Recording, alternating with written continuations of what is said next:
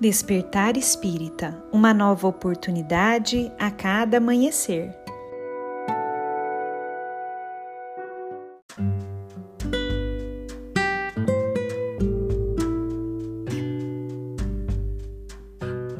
Sejam muito bem-vindos, amigos queridos, para mais um Despertar Espírita.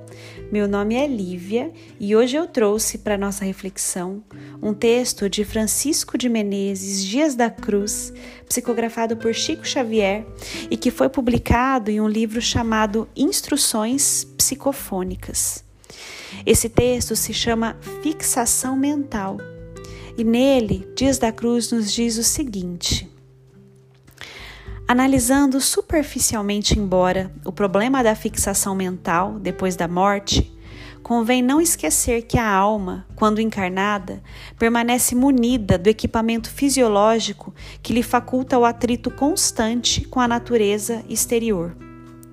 As reações contínuas, auridas pelos nervos da organização sensorial, determinando a compulsória movimentação do cérebro, associada aos múltiplos serviços da alimentação, da higiene e da preservação orgânica, estabelecem todo um conjunto vibratório de emoções e sensações sobre as cordas sensíveis da memória, valendo por impactos diretos da luta evolutiva no espírito em desenvolvimento, obrigando-o a exteriorizar-se para a conquista da experiência. Esse exercício incessante, enquanto a alma se demora no mundo físico, trabalha o cosmo mental, inclinando-o a buscar no bem o clima da atividade que o investirá na posse dos recursos de elevação. Como sabemos, todo bem é expansão, crescimento e harmonia, e todo mal é condensação, atraso e desequilíbrio. O bem é a onda permanente da vida a irradiar-se como o sol e o mal pode ser considerado como sendo essa mesma onda a enovelar-se sobre si mesma, gerando a treva enquistada. Ambos personalizam o amor, que é libertação, e o egoísmo, que é cárcere.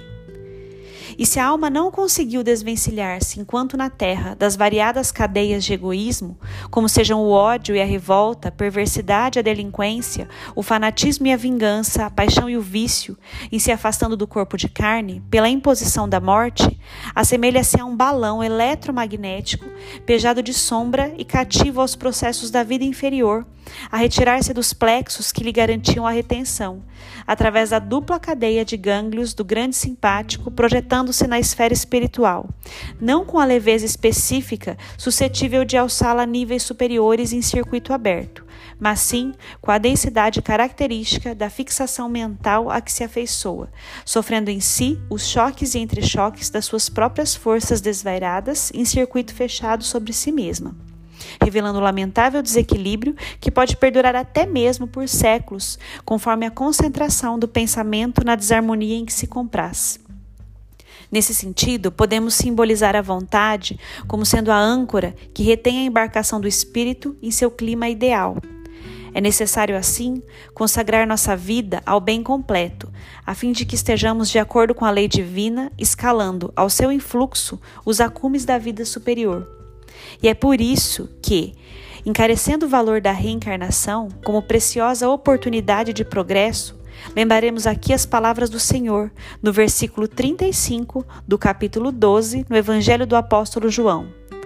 Avançai enquanto tendes luz, para que as trevas não vos alcancem, porque todo aquele que caminha nas trevas marchará fatalmente sob o nevoeiro, perdendo o próprio rumo.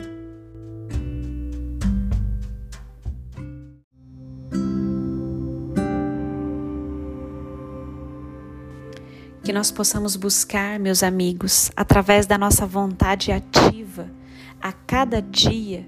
nos alinharmos com esse movimento de expansão, de amor, de bondade. Porque tudo aquilo que vai contra esse movimento, que é lei divina, nos leva a ficarmos presos nas questões inferiores do nosso ser,